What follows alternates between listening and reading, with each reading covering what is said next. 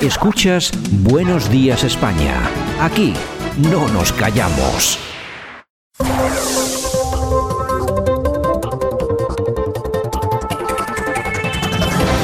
Y nosotros que comenzamos con análisis de nuestro primero de la mañana, el politólogo Francisco Gómez. Don Francisco, buenos días.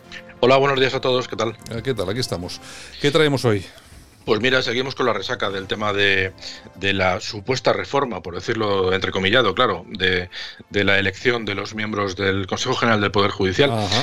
Explicarle a nuestros oyentes que al final de lo que se trata es de que los eh, tres quintos que hacen falta en, la, en el Parlamento se lo quieren cepillar de una forma directa y que lo que quieren hacer es que eh, se haga esa elección, como no va a salir, pues una segunda por mayoría por mayoría simple, los 176 eh, diputados que hacen falta y que ya dispone el Partido Socialista de, ellos. Como dijimos el otro día, ya se ha presentado en el registro la propuesta y lo, lo que la gente está diciendo es que estamos llevando a cabo pues lo mismo que se está haciendo en Venezuela. Esto parece ser que va, va rápido y, de hecho tenemos una prueba testimonial de lo que en su día pues dijo Nicolás Maduro con respecto a este mismo asunto y qué se hizo allí. Si queremos lo escuchamos y, y luego cada uno que reflexione. Una reforma profunda del poder judicial venezolano y llevar a un cambio de todas las estructuras del poder judicial en Venezuela. Necesitamos un nuevo envión de cambios en el Poder Judicial, en la justicia de Venezuela, para mejor, para bien. Oye, y luego la gente todavía se extraña cuando alguno decimos que esto cada vez se parece más a Venezuela. Alguno dice que no, hombre, no, no, esto aquí no puede pasar, no puede pasar. Sí, además es que lo venimos diciendo hace muchísimo tiempo. O sea, es que yo creo que llevamos una línea argumental eh, bastante definida y bastante clara, eh, no solamente en estos espacios, sino cuando hemos intervenido en otras ocasiones, en, las tertulias y demás. O sea, que yo creo que está bastante claro. Bueno, al final consiste en que lo que se quiere hacer el Partido Socialista y Podemos es eh, poder decidir 12 de los 20 disponibles, de los 20 miembros de, este Consejo, por lo tanto la mayoría para siempre. A mí la sensación que me da es que cuando un partido o un gobierno toma una determinación de llevar a cabo una medida de este calado es porque tiene intención de estar toda la vida, porque lo que no tiene sentido es hacer algo así para que si algún día pierdes el gobierno, la oposición te haga lo mismo. Por lo tanto, es muy preocupante el, asunto. De todas formas, como digo, ayer hubo sesión de control, hubo un nuevo eh, enfrentamiento entre todas las partes, la clase política francamente está quedando muy mal, era la tónica general en todas las tertulias de la mañana en la televisión. Y bueno, podemos ver un par de enfrentamientos. Casado estuvo bastante bien, hay que decirlo, mm, Abascal yo creo que también, eh, porque eh, han sido ya bastante clarificadoras las, la situación que estamos viviendo y le dejaron claro que en primer lugar se va a recurrir al constitucional, lo cual no me da muchas garantías porque el, constitucional está precisamente para hacer lo contrario de lo que diga la Constitución. Y en segundo lugar dijeron que instancias eh, europeas, lo cual quiere decir que cuando una estancia europea eh, se, se, pronuncie sobre el tema, pues igual llevamos un año con, con, los miembros, con los nuevos miembros elegidos. Por lo tanto, pocas garantías. En todo caso, vamos a escuchar a Sánchez eh, lo que le decía a, Pablo Iglesias, a Pablo Casado, perdón deberían defender la Constitución, pero son un partido que cuando está en la oposición defiende la Constitución a medias, en función de le convenga o no le convenga a su señoría. Bloqueo al Consejo General de Poder Judicial, bloqueo al nombramiento del defensor del pueblo, bloqueo a la renovación del Tribunal Constitucional y así le va la democracia española, señoría, cuando ustedes están en la oposición. Desde que usted lidera el Partido Popular, señoría, el Partido Popular ha dejado de ser un partido de Estado, es un partido antisistema, es un partido que no cumple con la Constitución.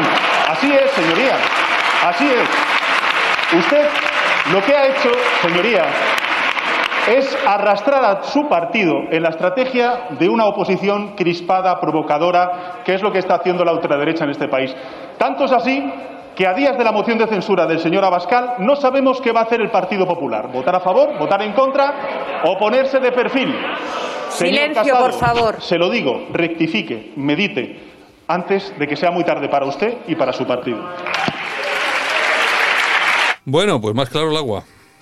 Es una amenaza. Si te das cuenta, venimos diciendo en los últimos días que mm, Carmen Calvo amenazó al PSOE, al PP en el Senado cuando les dijo, cuando les llamó tardofranquistas y les dijo que cuando esté la memoria democrática en vigor, eh, las declaraciones que estaba haciendo el PP en ese momento eh, serían poco más o menos que delito. Pablo Iglesias ya ha vuelto a lanzar la misma amenaza dos veces, una en el Congreso y otra en el Senado, diciendo que el, PP no va a volver a estar nunca sentado en el gobierno. Y hoy le acaba de decir el presidente del gobierno al líder de la oposición que tenga mucho cuidadito con lo que va a hacer. Esto es una amenaza en toda regla. Aquí la sensación que me da es que con las noticias que tenemos de que el CNI está investigando a Vox supuestamente por porque en su programa político hay una parte que según el CNI y según el gobierno es, ilegal, que es algo totalmente absurdo y simplemente lo que viene a decir Vox es que eh, cree sinceramente que Soros y sus organizaciones están influyendo directamente en algunos gobiernos. Y hay que recordar que la primera persona con la que se reunió Sánchez Fue, con, fue con Soros. O sea que evidentemente yo aquí en este caso doy la razón a, a Vox. Pero me da la sensación de que si el CNI está investigando a Vox y la memoria democrática se va a cepillar directamente a la Fundación Franco, pues ya veremos si el siguiente en ser inhabilitado es Vox. Mm, yo tengo una teoría al respecto, pero si quieres vamos a seguir escuchando al presidente en una nueva amenaza a Pablo Casado. Vamos a ver si podemos recuperar eh, la grabación. Vamos allá. Piense qué va a hacer usted durante la próxima semana en la votación de la moción de censura. Si va a votar a favor, si va a votar en contra o se va a abstener se va a poner de perfil ante una moción de censura liderada por la ultraderecha. Piénselo, señoría. La respuesta la tendremos la próxima semana. Y le insto a que rectifique, a que centre a su partido, a que lo modere y a que Silencio, por favor. y vuelva a ser el Partido Popular. Silencio. Bueno, de todos modos lo dice de tal forma que uno, pues, oye, que hasta se lo llega a creer, ¿eh?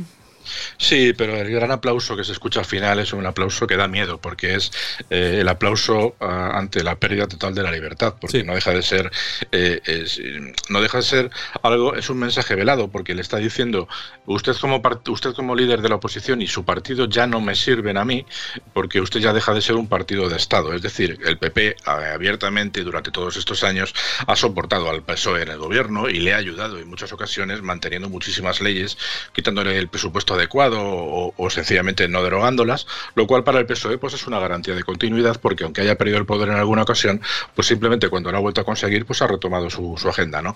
Eh, por eso le está diciendo francamente de una forma muy directa eh, que ya le va a dejar de servir como tal partido de Estado y le está recordando que o se vuelva a plegar a lo que necesita el PSOE, que es la, una, un, un partido, una oposición dócil, o, le está diciendo que a lo mejor va a tener que dejar de contar con él. Esto, como digo, eh, yo tengo una teoría al respecto y es muy sencilla, como decía, en el momento que la Fundación Franco esté inhabilitada, los siguientes van a ser Vox, me da la sensación, poniéndonos en el peor de, las, en, el peor de los escenarios, eh, con esos 52 escaños que quedarían libres, yo no descarto unas elecciones anticipadas y un pucherazo como Dios manda, teniendo en cuenta que esto va a ser Españazuela, y con ese pucherazo en el, con los 52 de Vox, más algunos que les quiten a Podemos y a Ciudadanos, que se va a quedar para vestir un santo, mayoría absoluta del PSOE, y aquí se acabó la tontería. O sea, me da la sensación y poniéndonos, como te digo, en el peor de los casos. Yo hay mucha gente que se está quedando ya bastante bastante preocupada porque a nivel económico nos han colocado el Fondo Monetario Internacional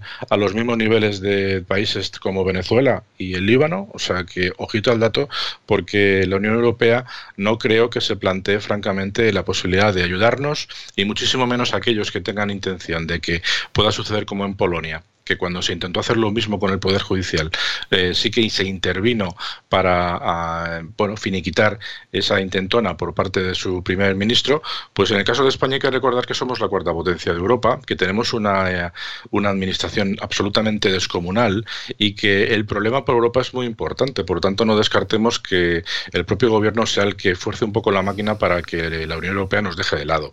En todo caso, hoy han salido, y cambiando de tema, eh, ya para terminar, si quieres, eh, hoy han salido la oposición además muy contentos porque una vez más el Poder Judicial eh, coincide y apoya pues de una forma bastante civilina a la izquierda y ha salido publicado el tema de la Gürtel.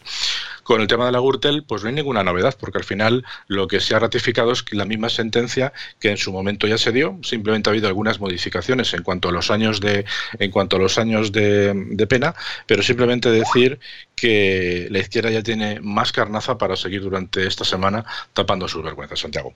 En fin, si te parece, mañana seguimos analizando un poco la actualidad, ¿de acuerdo? Estupendo, pues hasta mañana entonces, venga. Esto es Buenos Días España en Radio Cadena Española. Aquí te contamos lo que otros quizás no pueden contarte.